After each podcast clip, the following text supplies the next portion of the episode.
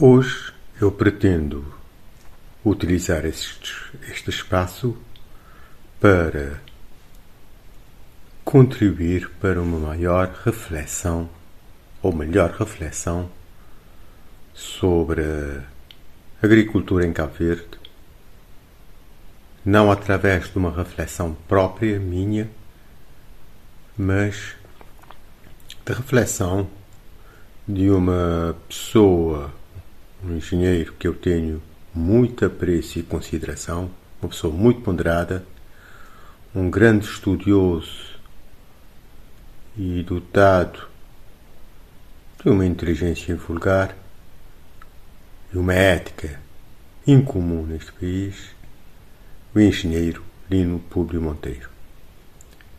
Há dias eu vi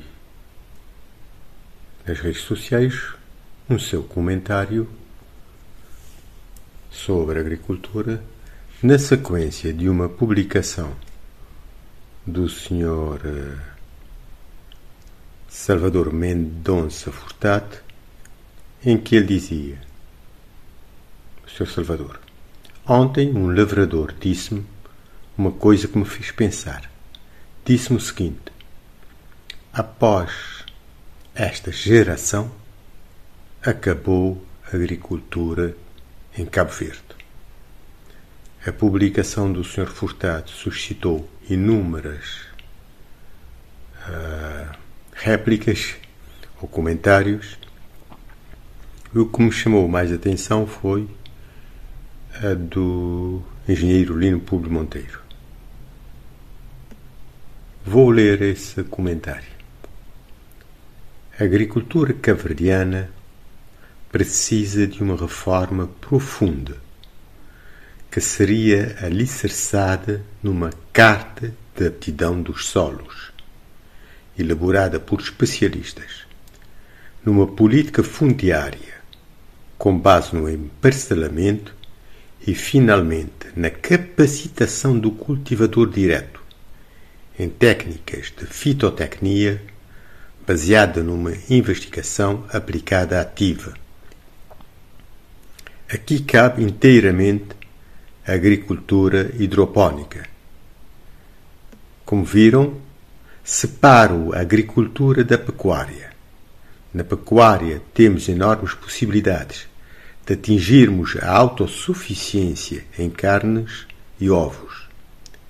Cabo Verde tem mais vocação pecuária que agrícola. A Carta de Aptidão de Solos e o emparcelamento iriam permitir a constituição de empresas agropecuárias viáveis. Com a superfície agricultável útil inferior a 10% dos 430.300 hectares, que é a superfície de Cabo Verde, há que tirar o máximo proveito dos cerca 5 mil hectares de área irrigada. O máximo proveito do sequeiro úmido e subúmido, apto para mecanização. O restante seria destinado à silvicultura e a trabalhos de conservação e restauração dos solos. A agricultura, sentido lato, de Cabo Verde precisa ser discutida sem complexos.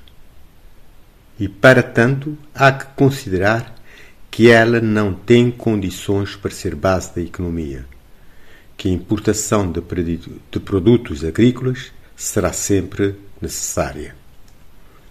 Fim da citação.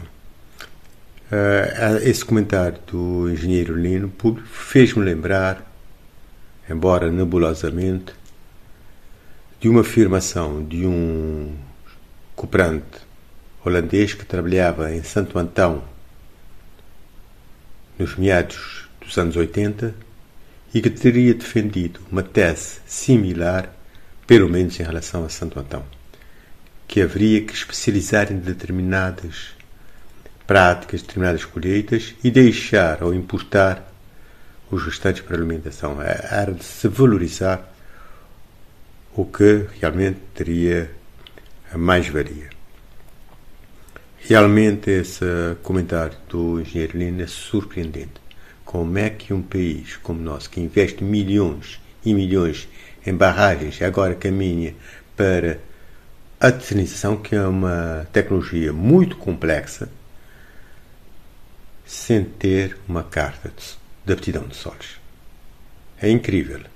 E penso que todos devemos contribuir, pressionar para que haja essa carta de aptidão de solos em Cabo Verde.